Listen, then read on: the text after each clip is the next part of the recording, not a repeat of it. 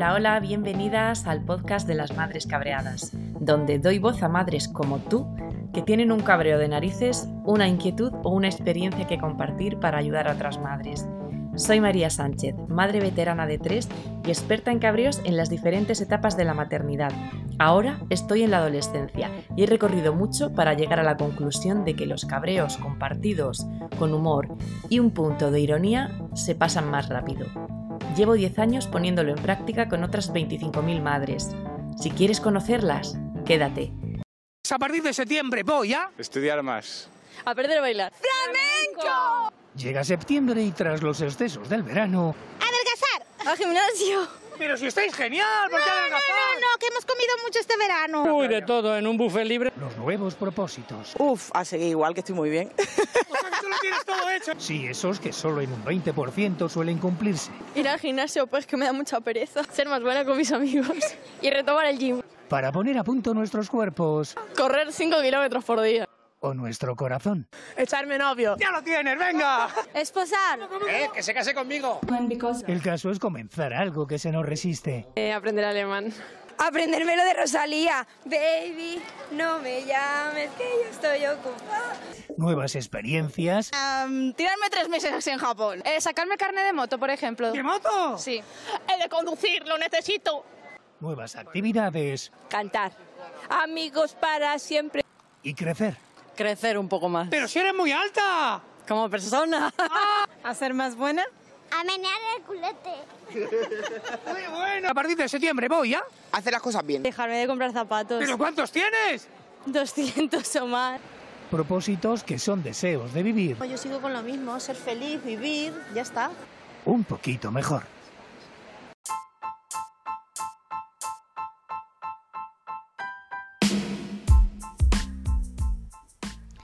Montserrat Altarriba es madre de tres hijos y abuela de un nieto. Además, es Master Coach certificada MCC por el International Coaching Federation. Es Coach CPC por ASECO, Mentor Coach por ICF y Coach de equipos certificada. Tiene una larga trayectoria profesional aconsejando a empresas y a personas para que puedan lograr sus objetivos de una manera eficiente.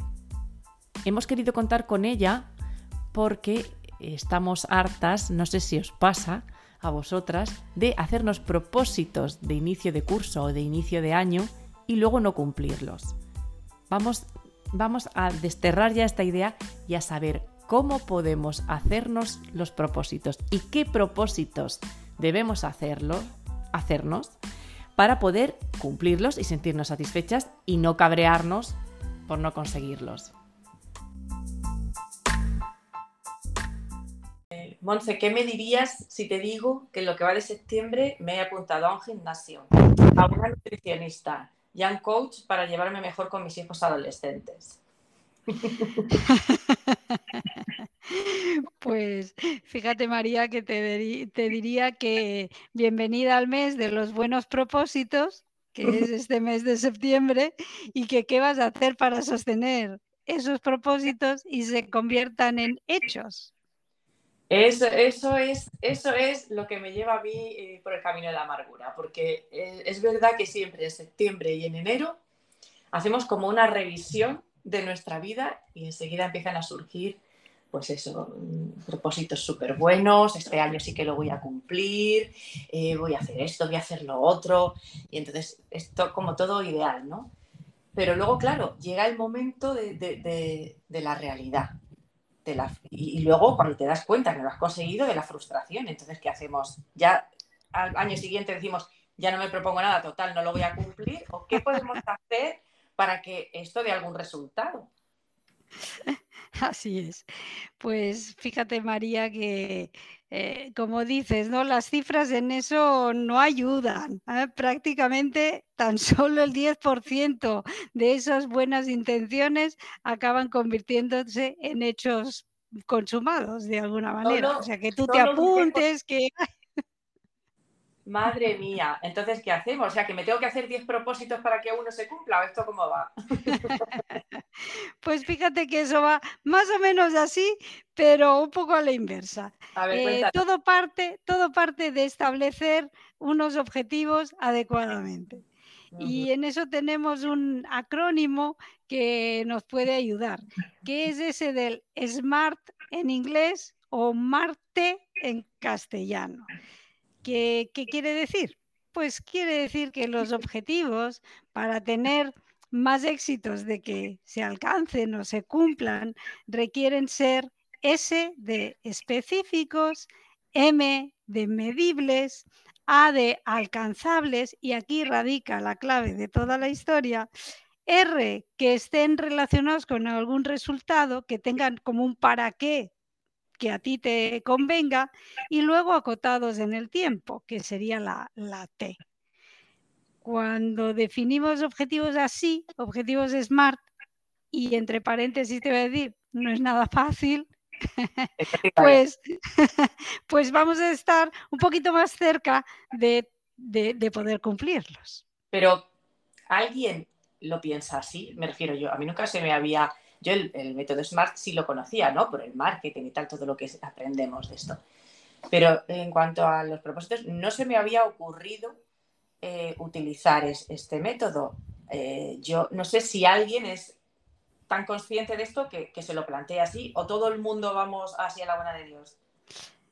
Pues la cosa es que usualmente cuando estamos, ¿verdad? En eso, en, el exterior, en la, calle, en nuestra cotidianidad, en nuestro día a día, pensamos más que en el objetivo, en el resultado que queremos eh, obtener. Y entonces lo hacemos desde, desde el deseo, desde eso de me encantaría, desde eso de, oh, me apetece, desde, desde ahí.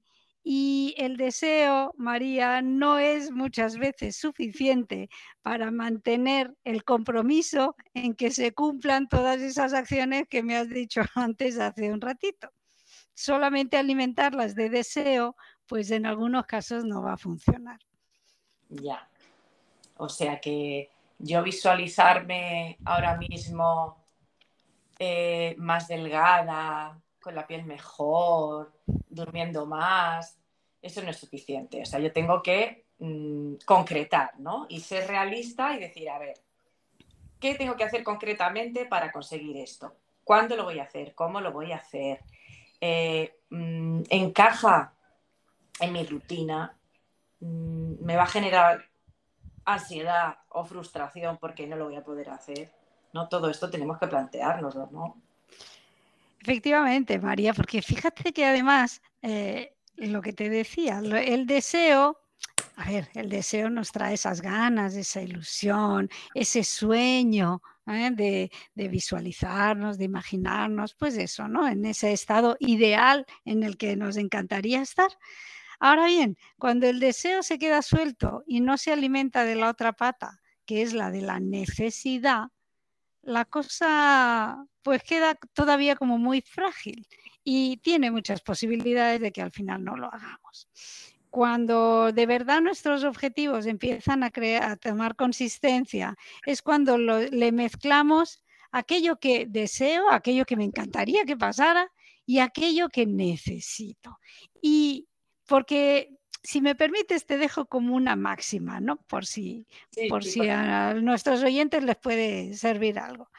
Y es que las personas tan solo cambiamos cuando sentimos la necesidad de cambiar.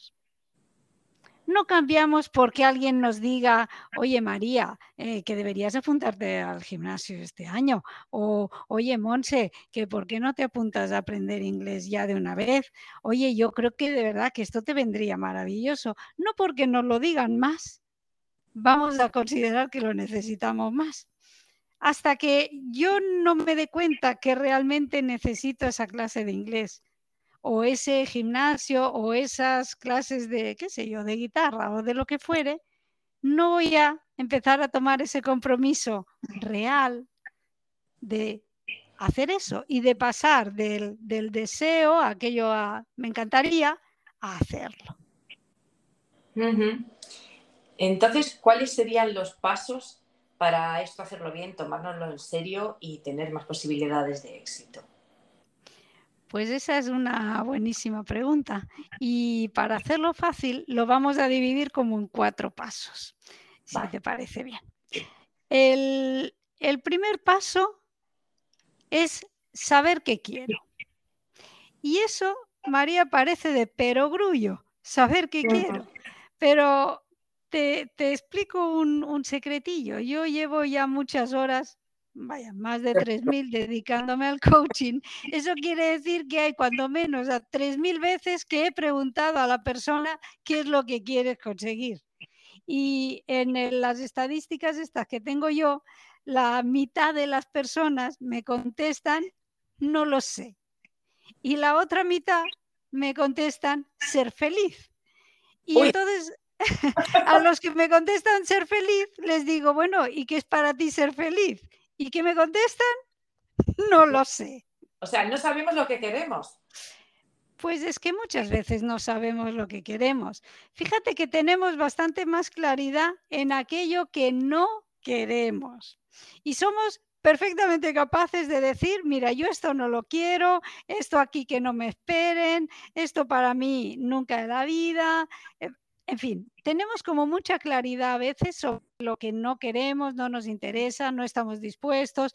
Eso lo tenemos clarísimo. Ahora, dentro del que quiero, el abanico es tan enorme que a veces hay, pues eso, como muy poca definición de qué es lo que quiero. Con lo que para avanzar hacia un objetivo y tener visos de cumplirlo, el primer paso está en saber qué quiero. ¿Qué te parece hasta ahora? Nada más y nada menos. Pues, pues ya veo, o sea, parecía fácil, pero, pero no, porque realmente requiere un, ejercicio de reflexión, de conciencia, de conocimiento de uno mismo. Eh, no sé si es tan profundo esto como que quiero en la vida o, o, no, o es más bien, pues quiero dejar de fumar o quiero adelgazar. Pues a ver, yo eh, a veces le, cuento a los alumnos de aquí de la escuela que, hombre, digo, a ver, esto tampoco yo lo que estoy diciendo es que cada mañana, ¿no? Tú cuando salas, sales de la cama te des un salto, te pongas las, no sé, las zapatillas, te pases en el primer espejo y a modo, eh, ¿no? Blancanieves empieces a preguntarle al espejo, eh, espejito, espejito, ¿qué es lo que quiero? ¿No? Bueno, yo no digo que eso lo hagas tú todos los días, pero que así de vez en cuando, ¿no? Algunos, en algunos momentos tomemos un, unos instantes para reflexionar, pues a ver, ¿qué es lo que, qué es lo que realmente quiero que me pase? ¿No? Si, si al final yo voy a querer ser el prota de mi vida, mm, ¿qué es lo que quiero que me pase? Porque en ocasiones, María, no, no sé, ¿no? A mí me da la impresión que estamos esperando que las cosas pasen, a veces sin involucrarnos. Eso de, por favor, ¿puede alguien venir a solucionar esto?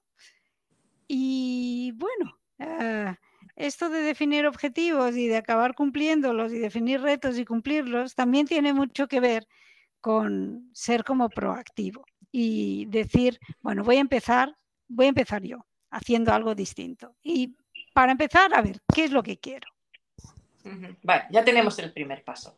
Más, okay. difícil, más fácil, por lo menos sabemos ya lo que tenemos que, que, que, pensar y que tener claro. Y el segundo paso. A ver si el, segundo, el segundo, María, tiene, tiene su injundia, que dicen. tiene que ver con un concepto muy chulo que se llama el beneficio oculto. ¿Y qué es eso del beneficio oculto? Mira, cuando yo, a pesar de saber lo que quiero, sigo estando en el mismo sitio en el que estoy, ¿vale? yo digo, mira, yo lo que quiero es cambiar de trabajo y llevo queriéndolo cuatro años. Y sigo desde hace cuatro años levantándome todos los días diciendo que quiero cambiar de trabajo, pero aquí estoy, en el mismo. No doy el paso. Si no doy el paso es porque tengo un beneficio, porque en realidad seguir en el sitio en el que estoy me compensa. A pesar de que me queje, de que no me guste nada, de que, pues qué sé yo, le vea todas las pegas, pero en el fondo me compensa, porque a lo mejor el trabajo está cerquita de casa, tengo un sueldo suficiente o que me va bien, me combinan los horarios y al final, poniendo así en una balanza, pues me compensa. Por tanto, el segundo paso es realmente saber a qué voy a renunciar. Es decir, cuál es ese beneficio oculto que voy como a perder. Vale. Estoy tomando nota, ¿eh? Sí. Vale. Que muchas veces, por lo que me ha parecido entender, no somos del todo conscientes, ¿no? Eh, así es, por eso le estamos llamando oculto. Y es que en ocasiones no está delante de nuestros ojos. Ah, volvamos un poco a un ejemplo un poco distinto, ¿no? Supongamos que decimos, o yo me digo, mira, Monse, buah, a partir de mañana voy a ir al gimnasio. Definitivo. Bah, voy el primer día, me siento, fe- en fin, agotada, ¿no? Las agujetas, de todo. Llega el segundo día, miro por la ventana, está lloviendo, y digo, bueno, total, si ya, bueno, ya iré mañana. Y me quedo en casa. Y yo qué sé, me quedo ahí leyendo en el, en el sofá. Ahí estoy teniendo un beneficio, que es, bueno, pues el, el descanso, el placer que me pueda dar la lectura. Pero claro, luego por la tarde diré, hay que ver que no he ido al gimnasio, que no sé qué, que no sé cuánto. Mañana sí que voy. Bueno, cuando yo realmente reconozco que, bueno, sí, voy a ir, pero ir significa para mí renunciar, pues en este caso al placer de una buena lectura, la cosa ya va cogiendo como más realismo, si me permites. Sí. Y entonces en ese momento, ¿qué tengo que hacer? Para, para ir al gimnasio, ¿no? O, o bueno, o puedo decir, pues realmente no quiero ir al gimnasio, pero claro, entonces va en contra de mi salud. ¿no? Claro. Con lo cual, cuando yo realmente pueda hacer como un conteo, ¿no? De los costes y beneficios que va a tener para mí ir al gimnasio y Muy los bien. costes y beneficios que va a tener para mí no ir al gimnasio, empezaré a poder decidir si realmente quiero ir o no quiero ir. Ya. Ya, comprendo. Pero claro, es que puede darse el caso de que es que yo realmente no quiero ir al gimnasio. o sea, sí que quiero lo que me aportaría ir al gimnasio, pero yo no me apetece, no quiero, o no me gusta hacer el deporte que se hace en el gimnasio. Entonces, es como tendría que cada día hacerme violencia a mí misma para ir, para conseguir el beneficio. Pero eso no Pues- es entonces, entonces, ¿qué hacemos? Pues fíjate que es que me encanta porque tú solita has llegado al tercer paso. Y el tercer paso tiene que ver con encontrar la motivación Ah, adecuada. Y atención aquí, porque cuando nos estamos refiriendo a la motivación adecuada, es adecuada para quién? Para mí. Ya te digo, eh, María, que eso de lo voy a hacer por ti, cariño, no suele funcionar. Eso tiene un recorrido muy cortito, porque lo voy a hacer un- una vez, pero en fin, lo de ir al gimnasio todos los días por ti, cariño, no tiene mucha buena, mucha buena recorrido, por muy romántico que suene, ¿no? por muy romántico que suene. Claro, al final, ¿cuál es la motivación adecuada para ti? Pues seguro que es distinta para mí. Y aquí entra otro concepto que también es como interesante y si quieres te lo cuento. Sí. Venga, pues mira, eh, en ocasiones estamos en eso de quiero ir al gimnasio, ¿no? Y como bien decías hace un rato, en un momento te planteas, bueno, vale, pero un momento, ¿yo realmente quiero ir al gimnasio? ¿O es que hay alguien que yo, alguien que quiere que yo vaya al gimnasio? ¿Y cuántas veces en ocasiones resulta que estamos haciendo cosas porque otros quieren que las hagamos? Y no tanto porque es algo que a mí ni me motiva adecuadamente, ni me satisface, ni, y es solo por eso del complacer. Fíjate que esto es muy de madre, ¿no? Eso es como ¿Verdad? muy de madre. Eso de ponerte la última de la lista.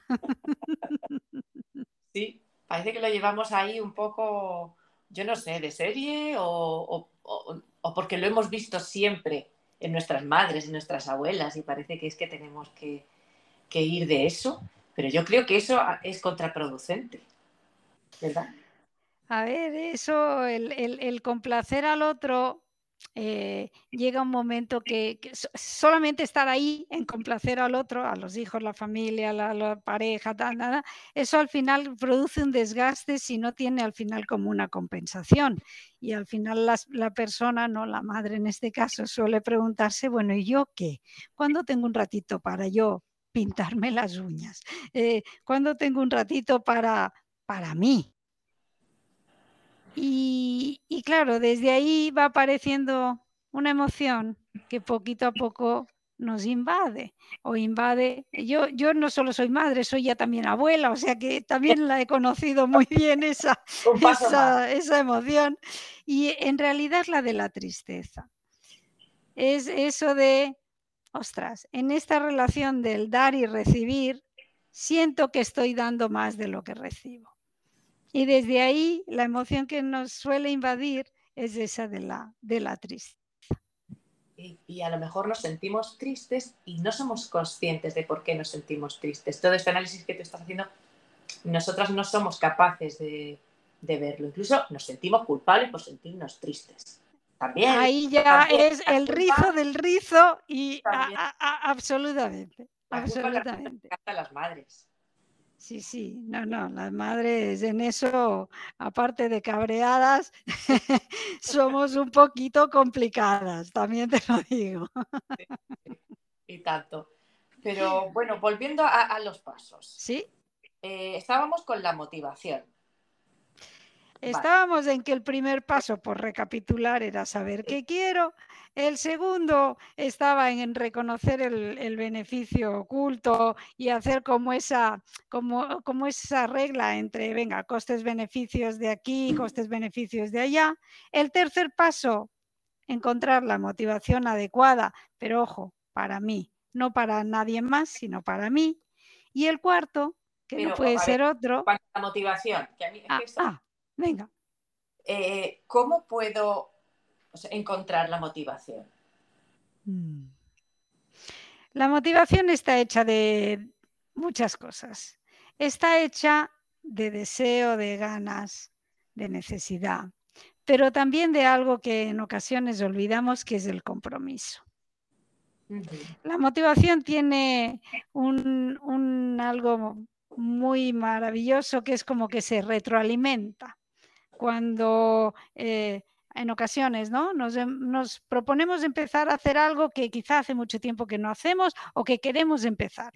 Y empezamos con un pequeño, ¿no? pequeño paso y vamos viendo que, oye, pues esto me produce satisfacción, van, lo he conseguido, sensación un poco como del sano orgullo de, ¡guau! Lo estoy consiguiendo.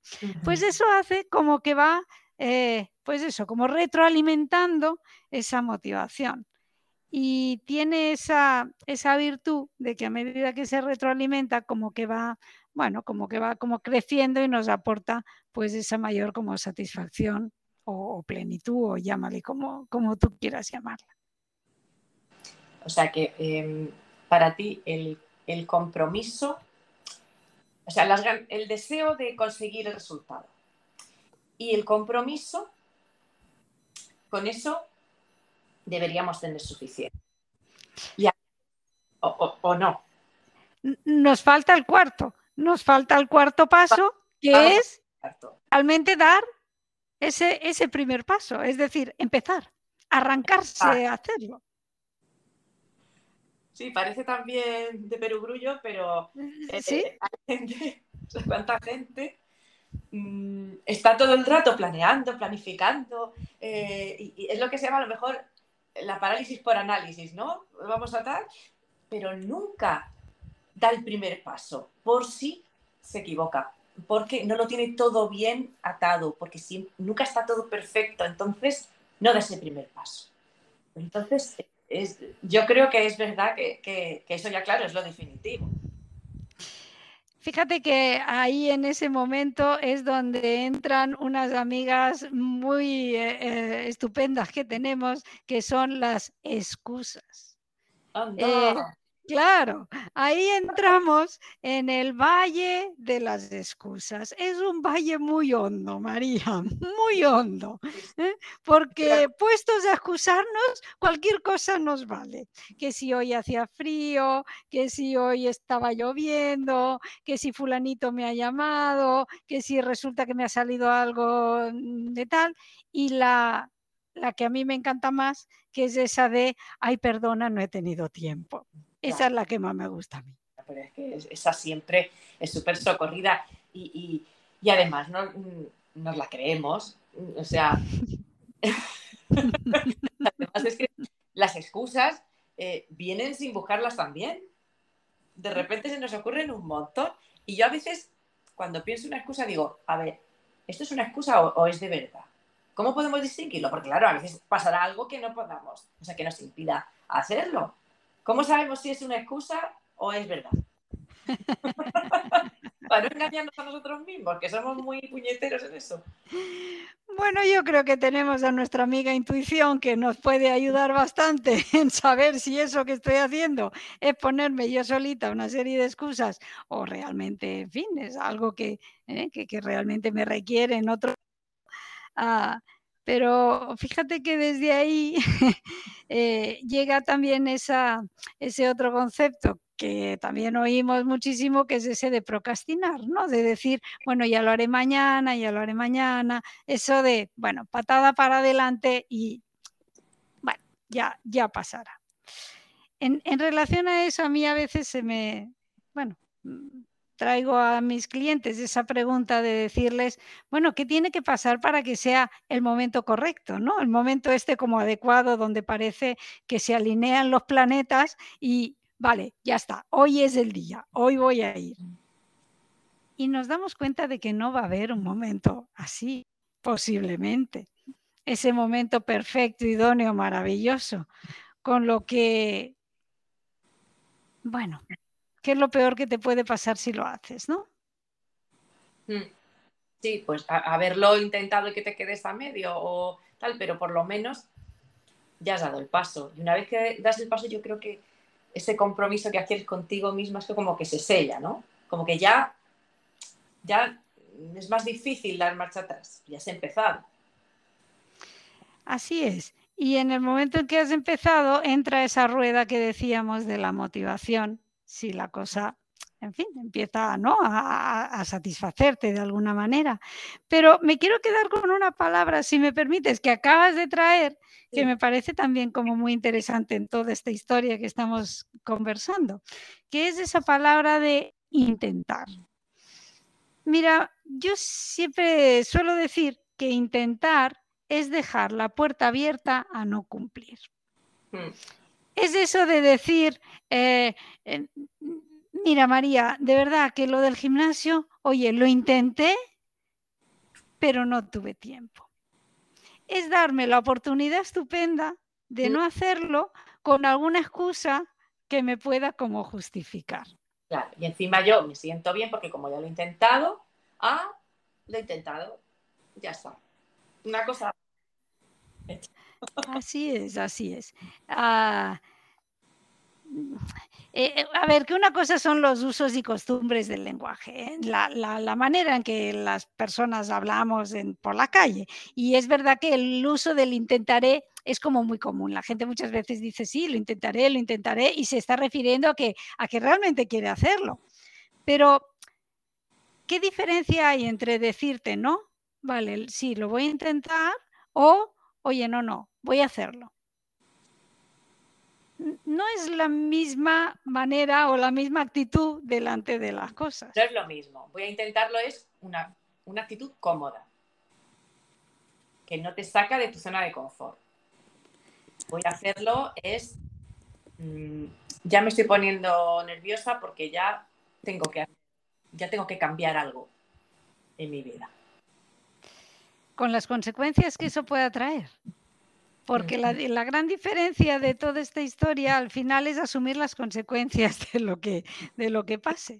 Es decir, apuntarte al gimnasio y ver que te encanta y que eso es maravilloso o que no te guste y que al final pues a lo mejor no es esa la, la, la opción adecuada.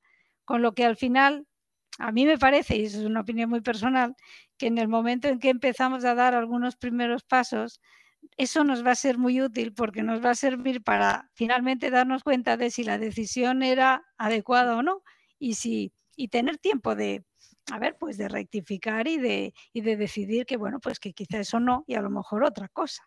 Pero si lo voy ahí como postergando, no voy a saberlo. Claro, porque eh, tampoco nos tenemos que sentir frustradas si después de un par de meses pues no hemos logrado ir al gimnasio. Quizá podemos buscar algo que sí que vaya más con, con nosotras y no sentirnos como, mira, pues eh, he fracasado. No, no, hay otros deportes, hay otra manera de, de mantenerse saludable, ¿no? Y entonces a lo mejor el gimnasio nos ha servido como un ensayo-error de, bueno, esto ya sé que no, pero voy a probar otros, otros deportes, otra manera de hacer ejercicio. Claro, en eso, ¿verdad? Va a ser interesante que nos preguntemos para qué quiero ir al gimnasio. Porque imagínate que tu respuesta sea para hacer amigos. Bueno, pues ¿qué otras maneras hay de hacer amigos aparte de ir al gimnasio? O que tu respuesta sea quiero ir al gimnasio para mm, ponerme más en forma. Bueno, pues lo mismo, ¿qué otras opciones tienes de ponerte más en forma?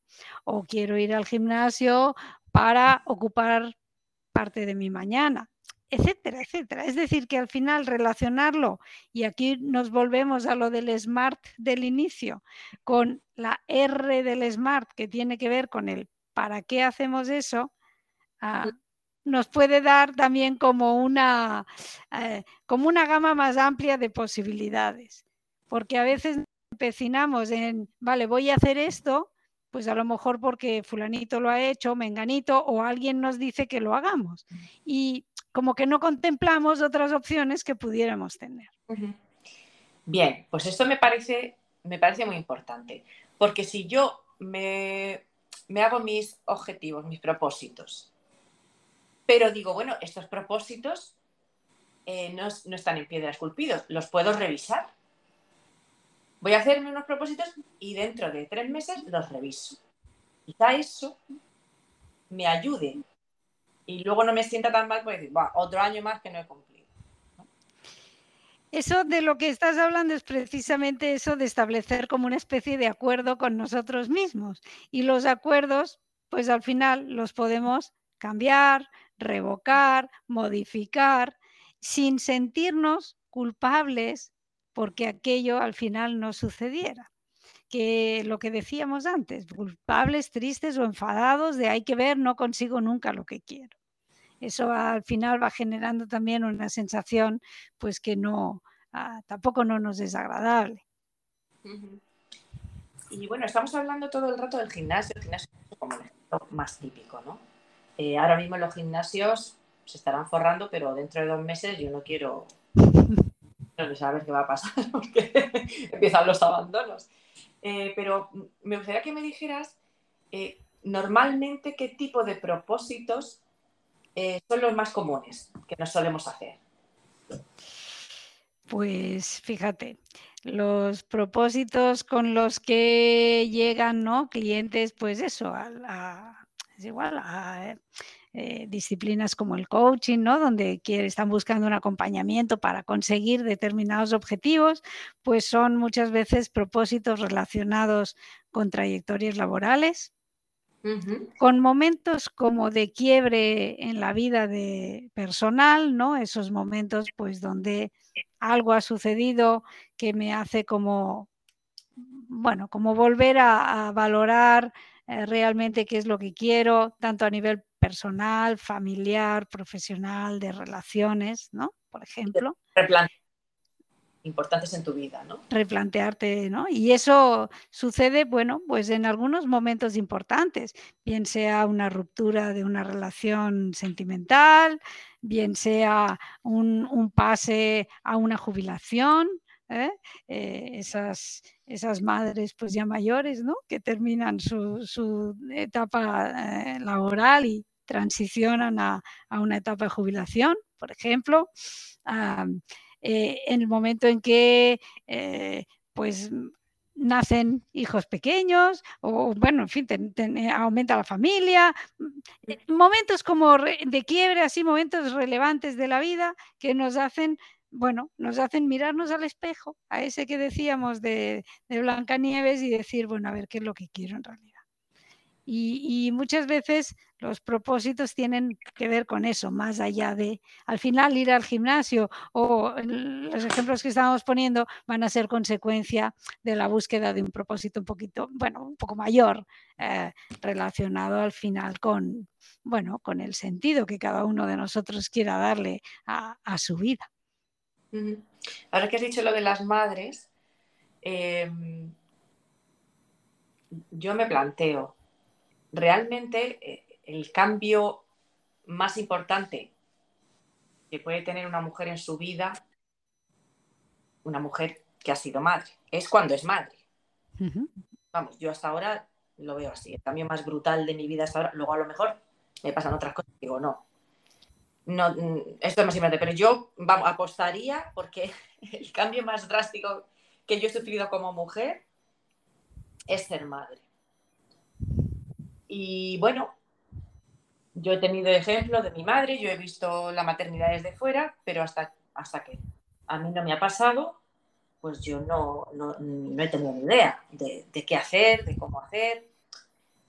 A mí nadie me ha explicado cómo yo voy a hacer después de ser madre o cómo puedo yo cuidarme a mí después de ser madre para no sentirme que he perdido un poco de mi identidad anterior.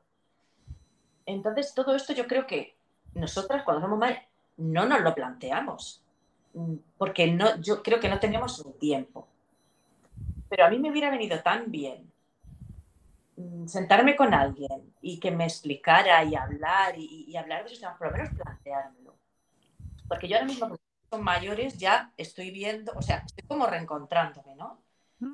Pero yo he pasado un montón de años que yo me he olvidado de mí misma. Entonces, esto y además esto nos pasa a todos, solo a mí. Yo llevo 10 años escribiendo un blog y hablando con madres a diario y es que lo veo, es, que lo veo.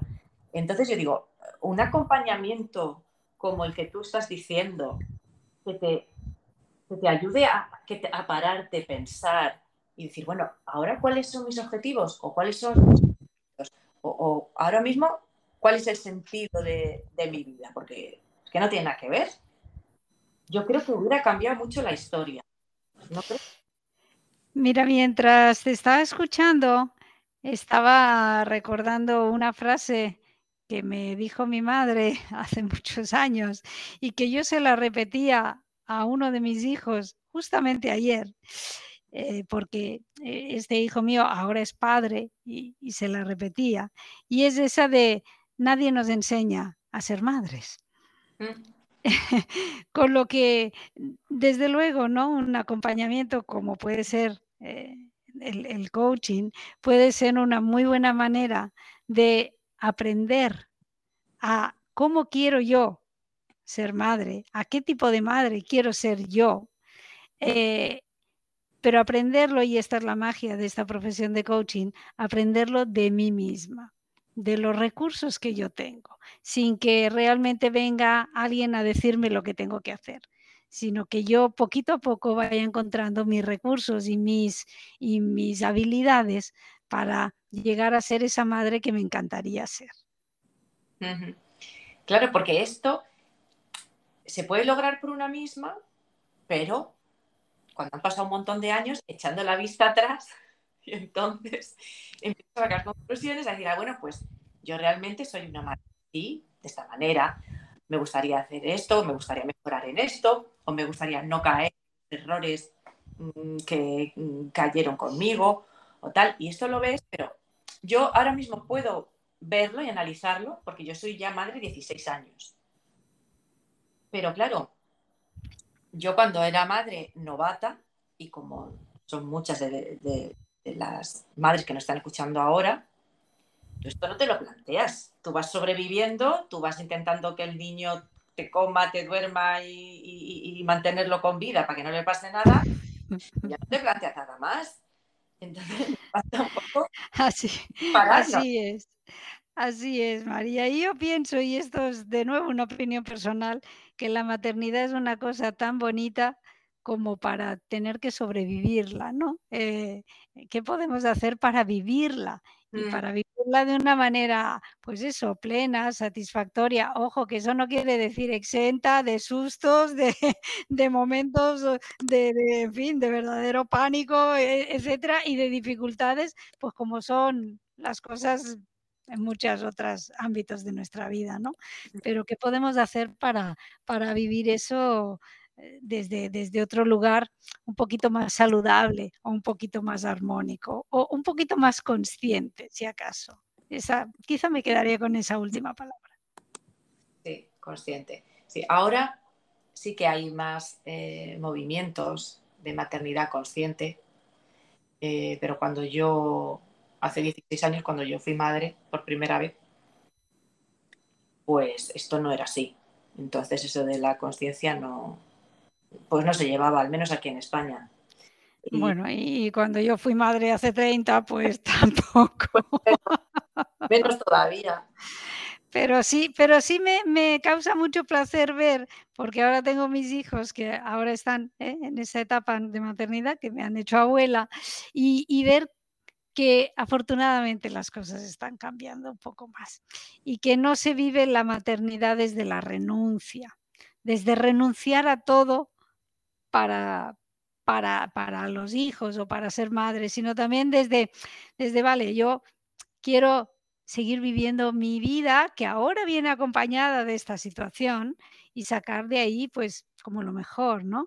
Pero no vivirla desde he renunciado a esto y he renunciado a este y este he renunciado a otro por mis hijos. Sí, porque eso hace que la vivamos con pesar y se nos nota. Y los niños son esponjas. Y entonces pueden llegar a percibir pues, lo que nos molestan o que, oye, es que realmente yo soy un estorbo para mi madre. Entonces, eso ninguna madre lo, queremos. Y realmente no es así. Lo que pasa es que a veces nos desahogamos de esa manera o nos comportamos de esa manera y, no nos damos cuenta. Por eso es tan importante y yo desde hace unos años que, me di cuenta, siempre que puedo lo digo, siempre que puedo lo digo por si puedo ayudar a alguna madre que, está empezando. El autocuidado, ya no, si no quieres ser egoísta y lo ves como es que yo no quiero ser egoísta, porque soy muy egoísta, mm, no es por egoísmo, es que para poder cuidar bien tenemos que cuidarnos a nosotras mismas. Y eso es que mm, ojalá a mí me lo hubieran taladrado en el cerebro, es obligatorio, obligatorio. Aunque estés más cómoda no dedicándote una hora o media hora al día, tiene que ser, póntelo como una obligación. Mira, yo tengo, me, escuché una vez una definición que digo, esta me la quedo porque esto es maravilloso. Escuché a alguien que decía que eso de la autoestima es tratarte como a alguien a quien quieres enamorar. Y cómo nos tratamos, ¿no? Y cómo nos estamos tratando en esa etapa de, madres. Ah, ¿Te estás tratando como la última de la lista? ¿Cómo te estás tratando? ¿Cuánto te estás queriendo? ¿Cuánto crees que realmente te mereces eso de vivir esto desde otro sitio, ¿no? Y tiene mucho que ver todo lo que estamos hablando, de los objetivos, de saber qué quiero, de la motivación adecuada, de dar pasos, de comprometerse, de las excusas, del intentar, todo eso al final tiene que ver con quererse. Pero relacionado con ese egoísmo que decías tú, entender que quererse, que ese egoísmo en ese sentido, si es que se le quiere llamar así, tiene un efecto muy positivo en los demás. Porque cuando yo cuido de mí, soy capaz de ser como mi mejor versión para poder desde ahí eh, relacionarme y cuidar a los demás. Mm. Sí, eso, eso además se nota, se nota mucho, porque cuando nosotras estamos estresadas, eh, pues transmitimos ese nervio y ese estado a, todo el hogar. Entonces, todo el hogar está crispado. Y cuando nosotros estamos bien, nos sentimos bien, hemos hecho una actividad de media hora, quizá hemos ido hacernos las uñas, hemos ido a una clase de pintura que me encanta, hemos estado tomando un café con una amiga de estas que te sacan la sonrisa. Y llegamos a casa mm, tranquilas, desprendiendo esa buena energía. Los niños les encanta vernos sonreír. Mamá, hoy estás contenta. los niños yo creo que chequean o sea, cuando nos ven, chequean. A ver, ¿cómo estamos a ver? y, tal y como esté la madre, pues así se siente el niño. Es que es así, es tan importante que, si lo pienso me da pena decir, ¿por qué he estado yo tantos años estresada y con un trabajo que me absorbía y que, era un horario imposible? Mm, pues los niños lo que quieren es estar con nosotras, que estemos tranquilas, que, tengamos un, momento haciendo, pintando, haciendo cualquier cosa. No, aspiran a, grandes riquezas ni a grandes cosas. Es tan sencillo que a veces se nos olvida. Mira, María, yo me gustaría dejarle a la audiencia dos preguntas. Mm, Sabes que el coaching es eso de hacer preguntas. Pues yo me gustaría dejarle dos. La ah. primera es, ¿qué necesita tu familia de ti? Y la segunda es, ¿qué te gustaría hacer de verdad con tu tiempo? ¿Con qué tiempo? ¿Con el libre o con todo? Con tu tiempo, con todo. Con todo tu tiempo. ¿Qué te gustaría hacer de verdad con tu tiempo? Madre mía. O sea, como retirarse porque va a tener mucho que ver con eso que hablabas tú, María, con esa huella emocional que dejamos en los demás y por descontado en, los, en nuestros hijos. En cómo nos van a recordar cuando primero están ahí en el lecho, cuando están con nosotros, cuando ya se vuelven independientes, cómo nos van a recordar y cómo se van a querer relacionar, ¿no? Porque al final, bueno, tú lo sabes bien, eso de ser madre parece que es una etiqueta que la llevas así de por vida, ¿no? Bueno, pues qué tipo de relación al final vamos a querer como construir con, nuestros hijos, ¿no? No solamente cuando son pequeños, sino luego, ¿no? Sí, claro, tú, tú, nos estás dando una perspectiva más amplia porque tú ya eres abuela. Entonces tú, claro, tienes una relación ahora con tus hijos adultos que ya tienen su propia familia, muy distinta a como la tenías cuando eras bebé. Entonces, claro, nosotros es que parece que vivimos solo en el momento en el que estamos. Yo ahora estoy en la adolescencia y sí que me he dado cuenta que la relación que tengas desde que nacen va a marcar la adolescencia. O sea, eso lo tengo claro y también lo digo muchas veces. Eh, que el vínculo que se crea, eh, ese nexo, es lo que les salva la adolescencia, porque al final eh, es, lo más primario, porque se ponen muy distintos y hacen cosas que hacen. Si, si siempre habéis tenido ese vínculo, ese vínculo, tú tienes la esperanza de decir, bueno, es que tengo vínculo, ya volverá a hablar conmigo, ya volverá a darme besos, ya, o no, no lo sé, pero bueno, por lo menos ahí queda algo. Pero claro, cuando son adultos, ya es otra historia yo no, sé, no sé qué tipo de relación tendré cuando mis hijos sean adultos y tengan sus hijos. Eso me cuesta trabajo imaginarlo. Bueno, yo lo que te uh, invito es a que te preguntes mm, qué relación vas a querer tener. ¿Cuál es la que te, gustaría tener con tus hijos? ¿no? ¿Qué tipo de relación te gustaría tener? Mm, yo a veces escucho eso de no, yo mm, soy amigo, amiga de mis hijos. Bueno, yo, yo no soy amiga de mis hijos, ¿no? Pero esto es algo muy eh, eh, ahora, sí, una relación. A ver, recordemos que al final la, gasolina, la, gasolina, no, perdón, el, como el pegamento de las, de las relaciones es la confianza. Al final, eh, relaciones que están unidas, basadas, bien engrasadas con la confianza, allí pueden pasar cualquier cosa, pero va a ser, se, va como a sostener, ¿no? Porque la vida, bueno, pues nos muchas cosas, ¿no? Eh, con lo que yo diría, si tengo que dejar así a modo de una sugerencia, es eso, que, que no falte la confianza en mm. esa relación eh, con nuestros hijos y esa puede irse como cultivando desde que son bien pequeñitos. Claro, claro. Veo que, que haces muchas preguntas. Entonces intuyo eh, que el coaching va de esto, de, de, hacer preguntas, ¿no? No de dar soluciones de dar respuestas, ¿no? Pues preguntas. Te, agradezco que me lo preguntes para aclararlo un poco, porque he referido eso al coaching en dos o tres veces y a ver si es un acompañamiento profesional, eh, ¿no? Acompañamiento de un profesional que tiene un cliente con el que trabaja y en donde el rol del coach es el de poner las preguntas para que el cliente encuentre sus respuestas, las suyas, ¿no? Eh, desde, desde tres puntos. El primero es de que el coach no da consejos y eso es algo muy distinto de otras profesiones. El coach no juzga, no te va a decir, ah, eso que estás haciendo está muy bien, ay, eh, deberías hacer esto. No. Y bueno, por descontado, pues eso sí, es, un, es una relación de total confidencialidad, como no puede ser de, de otra manera. Entonces, para aclararlo, porque creo que mucha gente tendrá esa misma duda, un coach no es un psicólogo.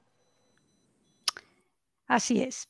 El coaching ah, y la terapia o la psicología son, son disciplinas distintas. En ocasiones se confunden y eso no, no, no, no, no ayuda a discernir ¿no? una cosa u otra. El coaching trabaja con cómo el cliente va a lograr objetivos que se quiera marcar a futuro. El coaching no entra en el pasado del cliente, en lo que le sucedió, nada de todo eso, porque no tiene esas como esa intención de sanar o de curar nada. Eh, el coaching es simplemente una metodología para acompañar a personas a conseguir de una manera mucho más eficaz aquello que quieren lograr. O sea que nada más. Práctico, ¿no?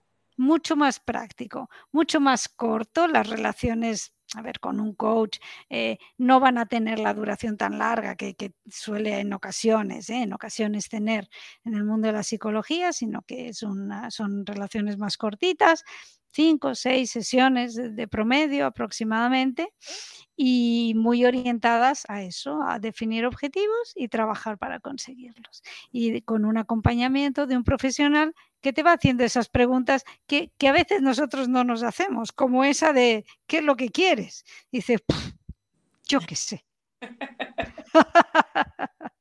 Sí, sí, nada más y nada menos. Eh, entonces, ¿pero qué formación tiene un coach para poder trabajar con alguien y ayudarle a conseguir sus objetivos?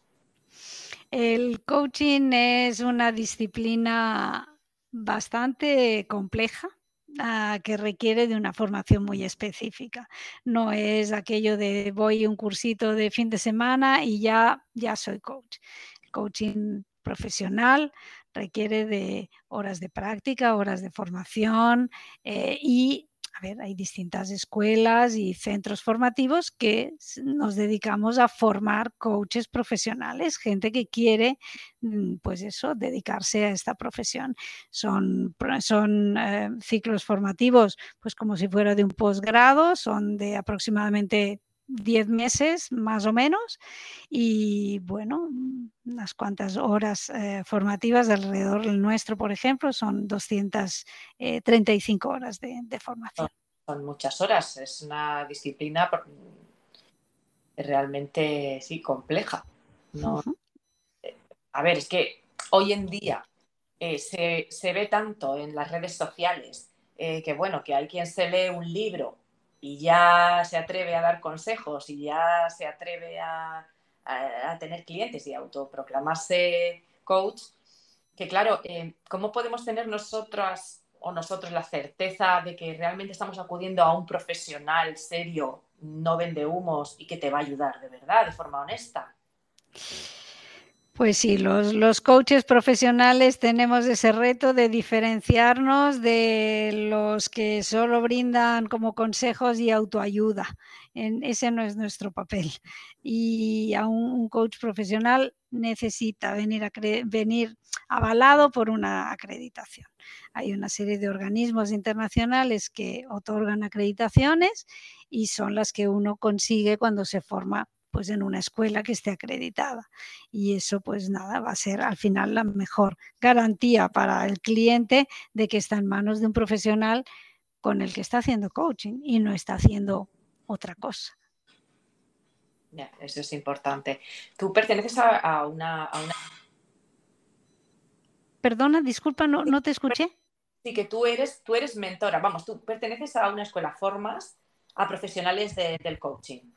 Eso es, sí, yo eh, formo, vaya, soy, em, formo parte de la propiedad y soy la directora de la Escuela de Coaching EdPIN, que estamos tanto en Barcelona como en Madrid.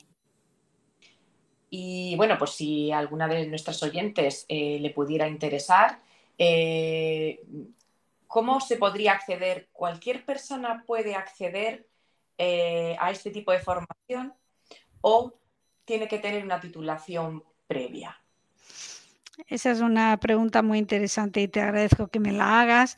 Em, es eh, cualquier persona, no requiere de una titulación previa, sí requerimos que sean adultos, eso sí, ah, mayores de 18 años, eso sí.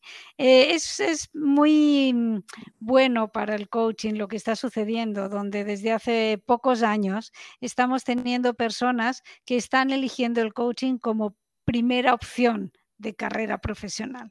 Es decir, eh, al coaching históricamente habían llegado personas así como yo, de pelo blanco, que ya venían de otras trayectorias y era como el final profesional de, ¿no? de, pues de, una, de una persona. Pero ahora, desde hace poquito, están llegando al coaching personas que recién salen de la universidad, quieren eh, formarse en coaching para ejercer como tales, ¿no? Lo cual es muy bueno para la profesión porque nos va a poder, nos va a permitir llegar a personas como clientes mucho más jóvenes que quizás hasta ahora no, no se están beneficiando de lo que es el coaching, entre otras cosas porque tampoco no lo conocen. Sí, porque yo creo que, bueno, todo el mundo ha oído hablar de él y está muy de moda. Y queda como guay. Eh, pero claro, mm, realmente yo tampoco tenía muy claro qué era exactamente. Pensaba en principio que sería una especialidad de la psicología, pero no, veo que es algo totalmente distinto, que me parece muy bonito, interesante y además eh, asequible para mucha gente. Incluso eh, a la hora de ejercer esa profesión, la veo como una profesión muy flexible y que incluso para las madres que están criando y que mm, han tenido que dejar su trabajo o han tenido que buscarse la vida para poder compaginar mm, su vida laboral y su vida familiar, como nos ha pasado a muchas, pues lo veo muy flexible eh, para, pues para, para, madres que estén ahora mismo en una situación pues que no pueden hacer una jornada fija o unas horas fijas, ¿no? Porque eh, yo entiendo que estas sesiones también pueden ser online, ¿no?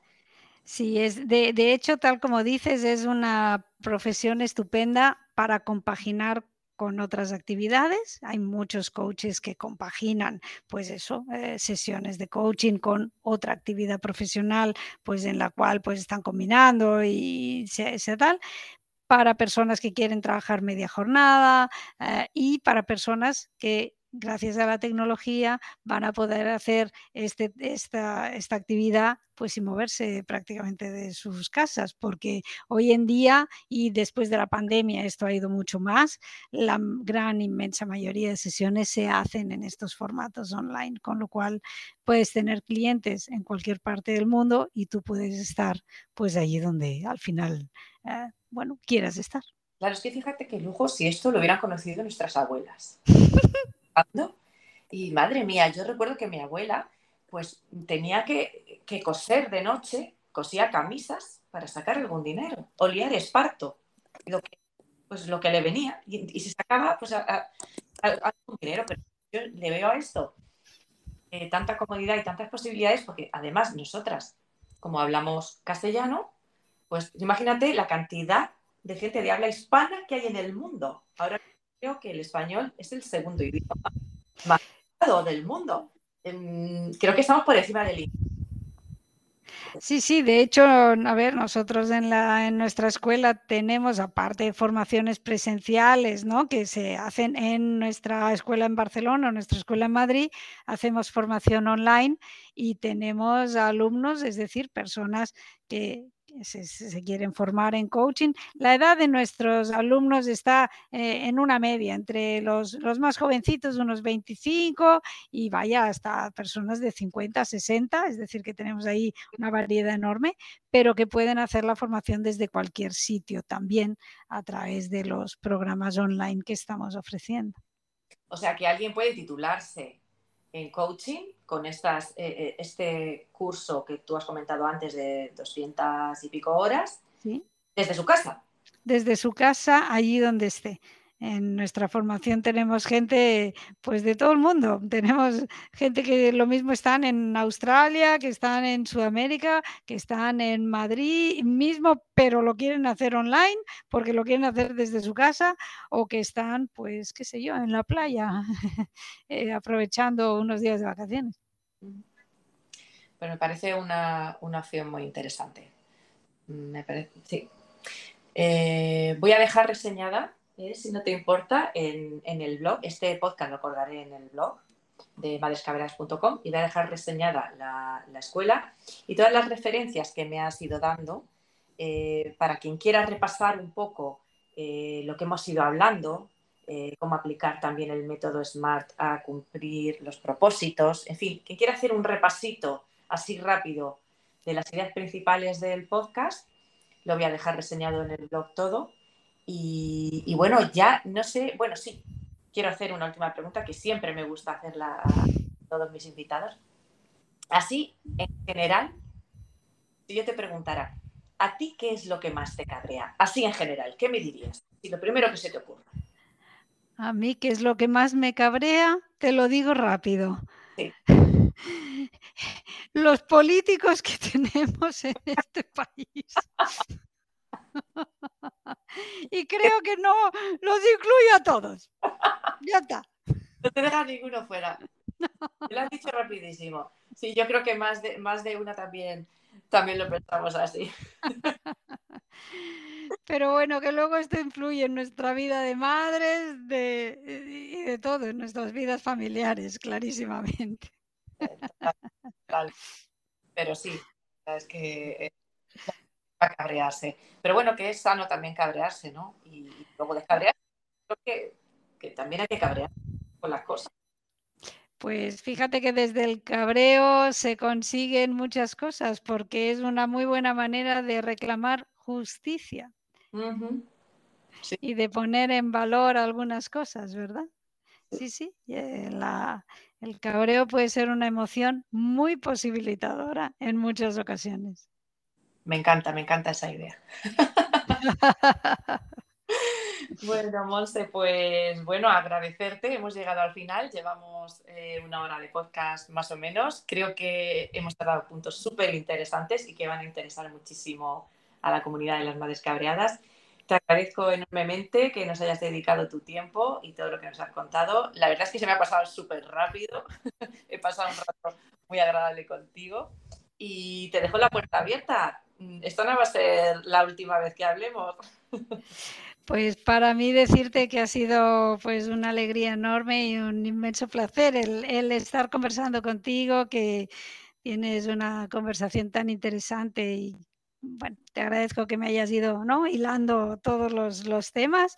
O sea que un saludo pues eso, un muy grande para toda vuestra comunidad de madres cabreadas. Os deseo todos los éxitos y por descontado que estoy a tu disposición para si en otro momento requieres que conversemos de cualquier otra cosa, estaré encantada de pasarme por aquí y pasar un ratito tan agradable como el que, como el que he pasado. Muchísimas gracias, María. Muchas gracias, Monse, y muchas gracias a todas vosotras que nos habéis acompañado y nos vemos en el siguiente podcast.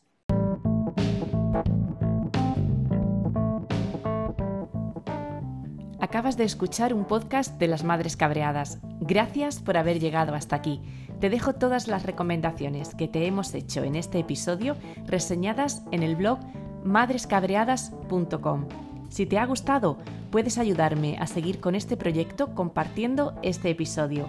También me puedes seguir en Spotify para no perderte los siguientes. Y si eres de las que todavía les gusta leer blogs, puedes visitar madrescabreadas.com. Sí, soy una de esas blogueras de la antigua escuela. Te espero.